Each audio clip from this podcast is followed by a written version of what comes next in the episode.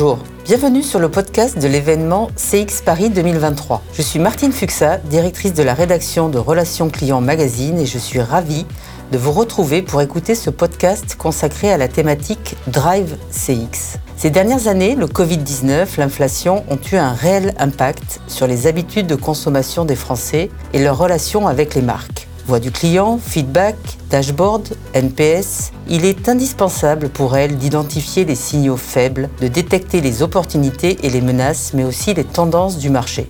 Dans cet épisode, Émilie Serra, leader expérience client chez Jules, et Christophe Carrère, Chief Customer and Sales Officer chez Europcar Mobility Group, exposent comment l'analyse sémantique, le NPS, mais aussi l'intelligence artificielle constituent aujourd'hui de véritables outils d'analyse et de pilotage leur permettant d'optimiser leur stratégie client. Bonne écoute à tous!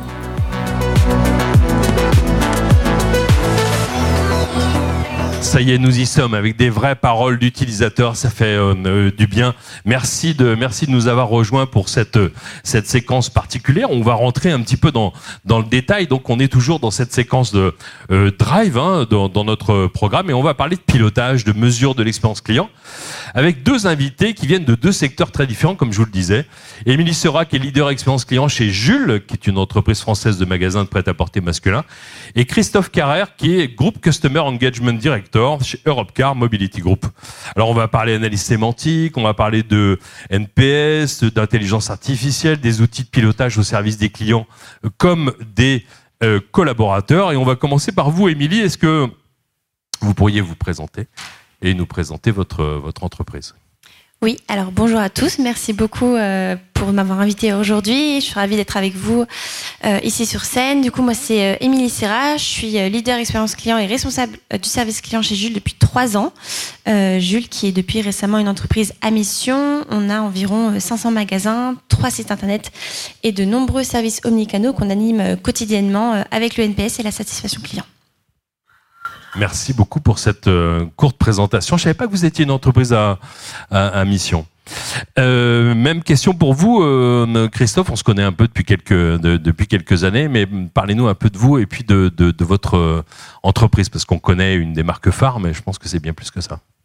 Oui, tout à fait. Bonjour à tous. Donc, mon nom est Christophe Carrère. Je suis directeur de l'engagement client au sein du groupe Europcar, qui effectivement est un groupe international de location automobile de courte et de moyenne durée. On est présent dans 150 pays à peu près. On possède deux trois marques un peu un peu phares. Europcar étant la plus euh, la plus connue bien évidemment. Euh, et notre métier, c'est de mettre à disposition euh, un bien qui souvent vaut plusieurs dizaines de milliers d'euros pour une expérience qui dure quelques jours euh, et donc, euh, on vient d'un environnement qui est important à, maîtriser, à comprendre. C'est un, environnement produit à la base et qu'on essaie depuis plusieurs années de transformer en, en environnement plutôt client. Très bien, merci.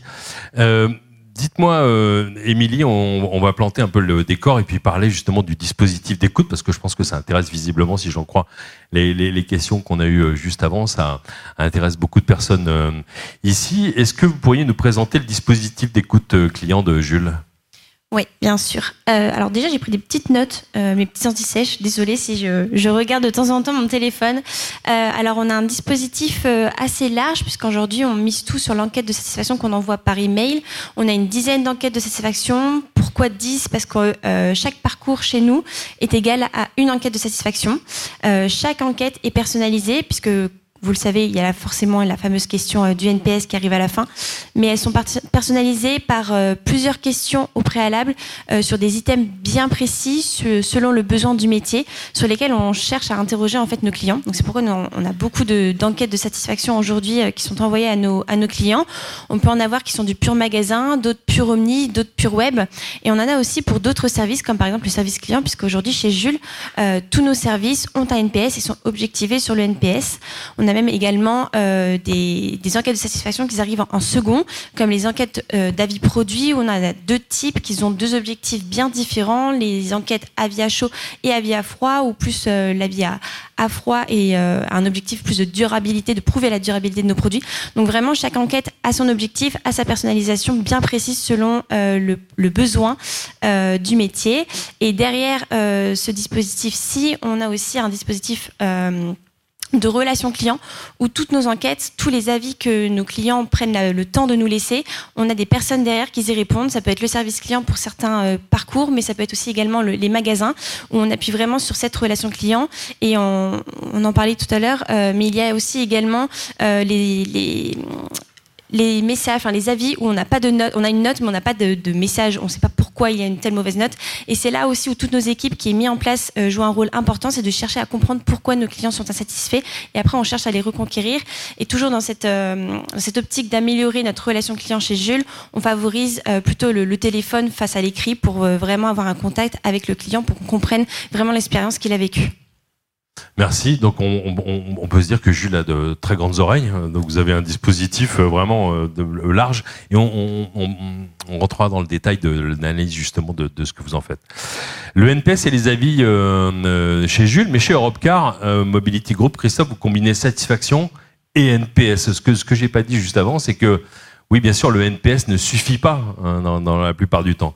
Et ça, c'est votre dispositif d'écoute, une combinaison en fait. Oui, alors déjà, ce qu'il faut savoir, c'est que la voix du client est un, des premiers projets euh, qui a initié le parcours euh, justement vers une orientation client en 2015. Euh, ça a pris différentes formes, à la fois d'ateliers, comme vous avez certainement pu tous réaliser pour essayer de mieux comprendre les axes d'amélioration et travailler dessus, mais aussi de la partie quanti et au travers de certains indicateurs le NPS, puisque c'est ce qui nous réunit aussi aujourd'hui, mais également d'autres indicateurs type CSAT, Customer Effort Score, etc. Donc euh, l'idée aujourd'hui, dans un groupe qui est d'origine française comme le nôtre, c'est d'avoir une équipe centrale assez forte qui anime les pays autour justement de ces indicateurs et des plans d'action qui sont menés.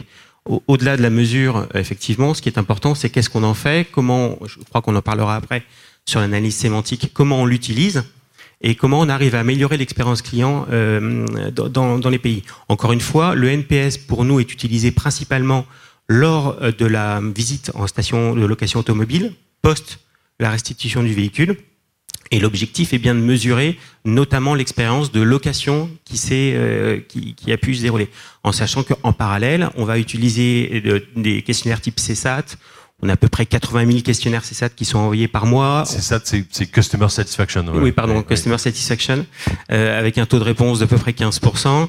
Euh, on a du Customer Effort Score qui là sont plus initialement orientés web et facilité d'accéder au parcours web. Et donc on mesure au travers de différents indicateurs différents moments de vie du client.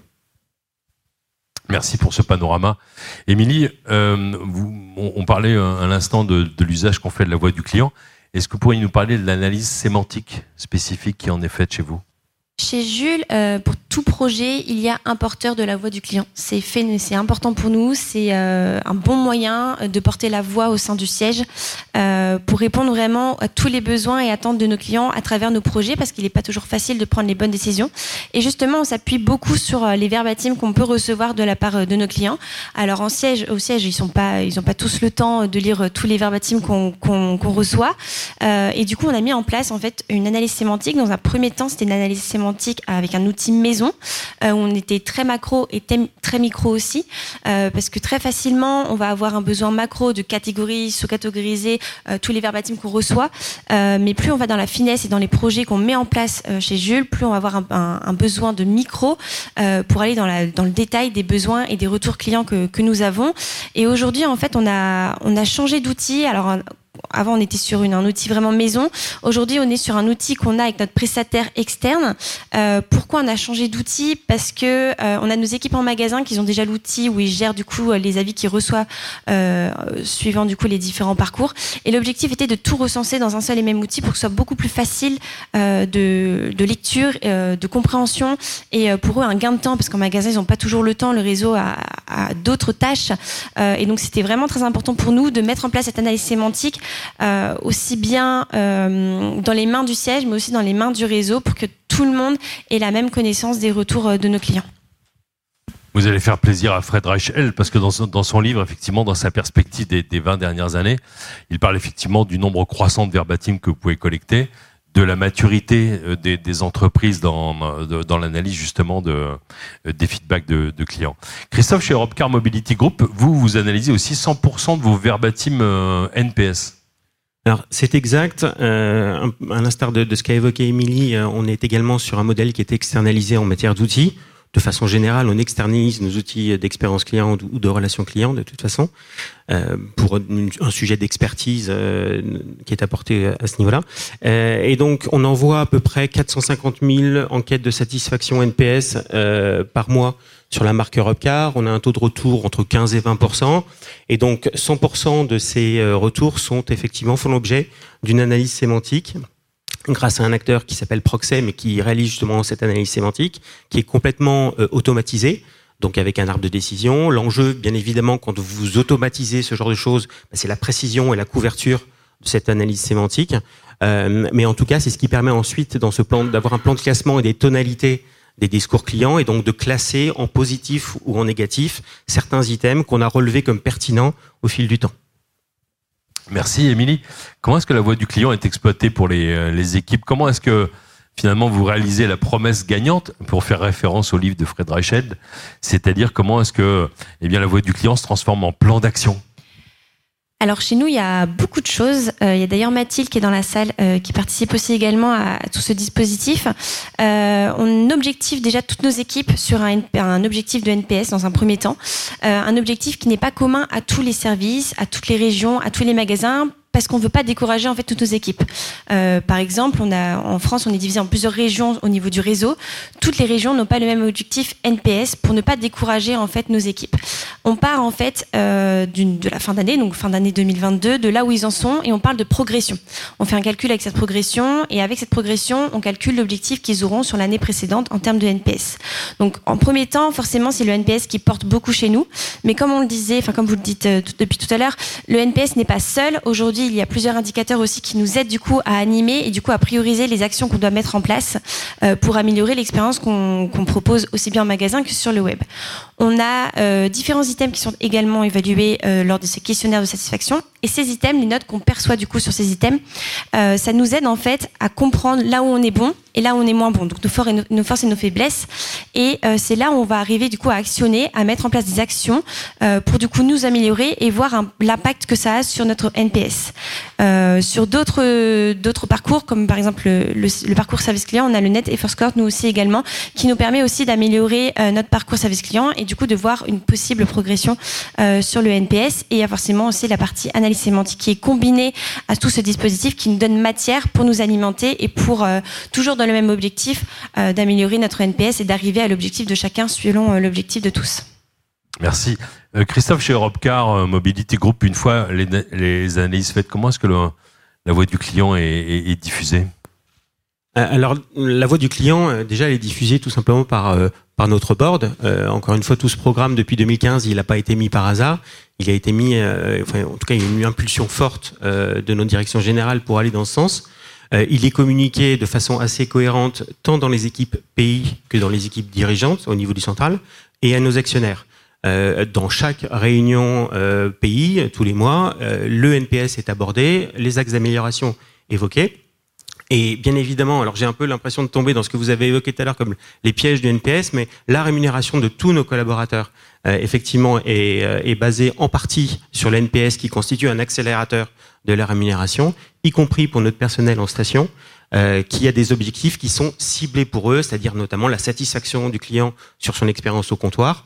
Et donc on essaie, de la même façon que celle que vous évoquiez tout à l'heure, d'avoir des objectifs qui sont quand même ciblés par marque, par pays, par station, etc., pour tenir compte aussi des challenges ou des spécificités de chaque. Euh, voilà. Et ensuite, on a différentes sessions d'animation euh, tout au long de, l'année pour justement reporter ces, euh, ces, indicateurs et remonter les difficultés.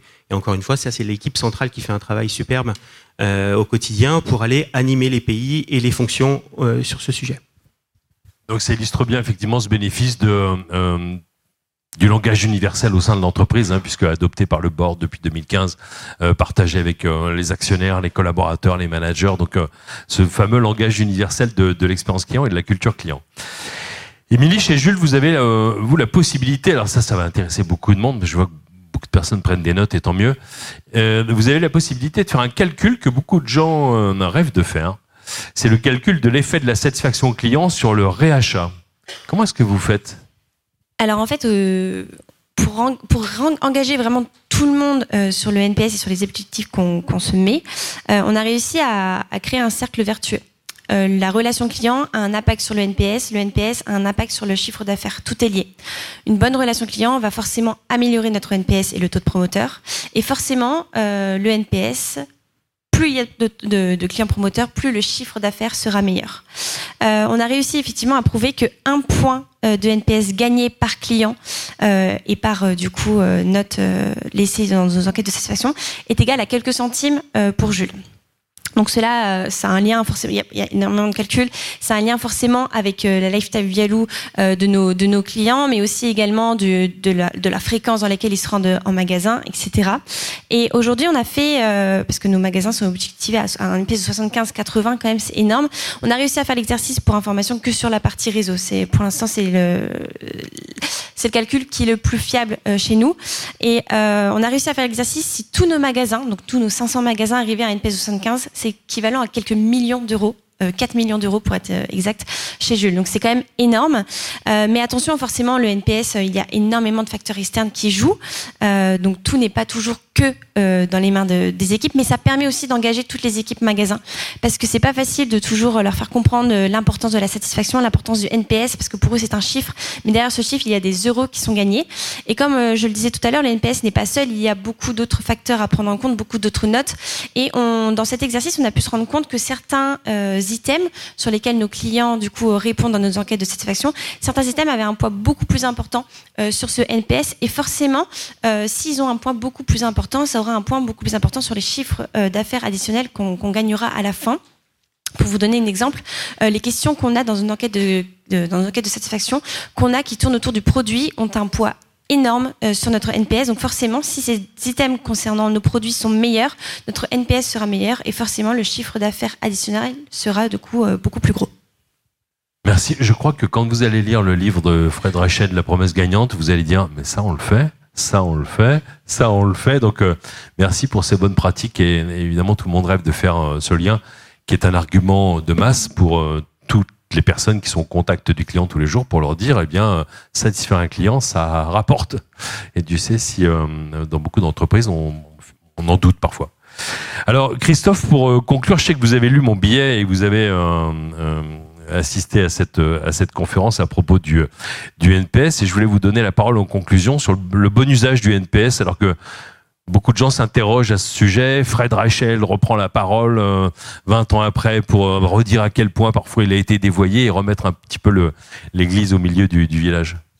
Oui, je pense que déjà, euh, c'est intéressant quand même de remettre en cause un peu ces, fondamentaux de temps en temps pour se reposer les, bonnes questions. Nous, on est convaincus que le NPS est l'indicateur du temps long. On n'est pas du tout convaincu que tous les deux ans, il faille se remettre en question, notamment, et je l'évoquais tout à l'heure, parce que c'est aussi un, outil d'animation de nos équipes et que les engager sur un objectif de ce type-là, c'est déjà suffisamment long pour ensuite le conserver dans le temps et montrer qu'on est cohérent par rapport à cette démarche. Donc le NPS, il a les biais que vous avez évoqués tout à l'heure et, qu'on partage.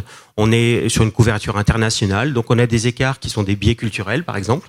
Vous l'avez évoqué. Ça ne nous choque pas. Ce qu'on met à cœur, par contre, de regarder, c'est l'évolution au sein d'un périmètre qui est défini. Donc, plutôt que d'aller absolument aller comparer l'Allemagne et la France, etc., c'est comment évolue l'Allemagne sur telle partie de l'indicateur et de voir si les actions qui portent, leur, euh, portent ensuite leurs fruits. Et encore une fois, la mesure sert à quantifier les effets d'une action. Donc on n'est pas là juste à produire un indicateur pour se faire plaisir, mais vraiment beaucoup plus pour regarder si ce que vit le client est en train de s'améliorer ou pas. Merci. On trouve un écho, je ne sais pas si euh, pour celles et ceux qui ont assisté aux différentes interventions ce matin, mais avec le représentant de Booking.com, avec aussi la directrice générale euh, France d'American Express, avec qui j'ai changé, j'ai bien euh, écouté, et on retrouve cette idée du temps long, c'est-à-dire on ne remet pas en cause tout le temps ces indicateurs sous prétexte que se dit que le thermomètre donne pas la bonne température, on va changer de, de thermomètre. Ou de façon de mesurer la fièvre alors que la maladie est toujours là beaucoup d'entreprises s'accordent sur le temps long et ça ne vous empêche pas, par exemple aussi chez Jules, de faire des calculs et d'essayer de les affiner le plus possible pour correspondre à la réalité de, l'effet euh, en fait de cette satisfaction et de cette recommandation sur euh, sur le chiffre d'affaires. Merci pour ce témoignage et ces éclairages. On peut applaudir nos deux invités et je vais me tourner virtuellement vers François Xavier. Je vais ne bougez pas, ne bougez pas parce que on a peut-être on a peut-être des questions euh, parce que j'ai mis ici mon horloge et mon chronomètre et je regarde euh, le fil de conversation au CX Paris où généralement on a parfois des photos amusantes et on s'envoie des petits blagues hein, entre nous. Hein. on, le fait Ça depuis, peut. on le fait depuis des années. Des alertes et des choses très sérieuses. Et dans les choses très sérieuses, est-ce qu'il y a des questions? Alors, malheureusement, on est pris par le temps, Thierry. D'accord. Donc, euh, pour Bon, euh, effectivement entendu. poser des questions à tes intervenants, eh bien, ça pourra être le cas pendant le cocktail, par Vous exemple. restez, vous restez avec nous Très bien. Eh bien, merci beaucoup. Merci à vous. Merci François-Xavier. Merci pour votre écoute. J'espère que ce témoignage vous aura inspiré et donné des idées pour alimenter vos propres stratégies. Merci de partager avec nous cette passion pour les sujets de l'expérience client. À bientôt!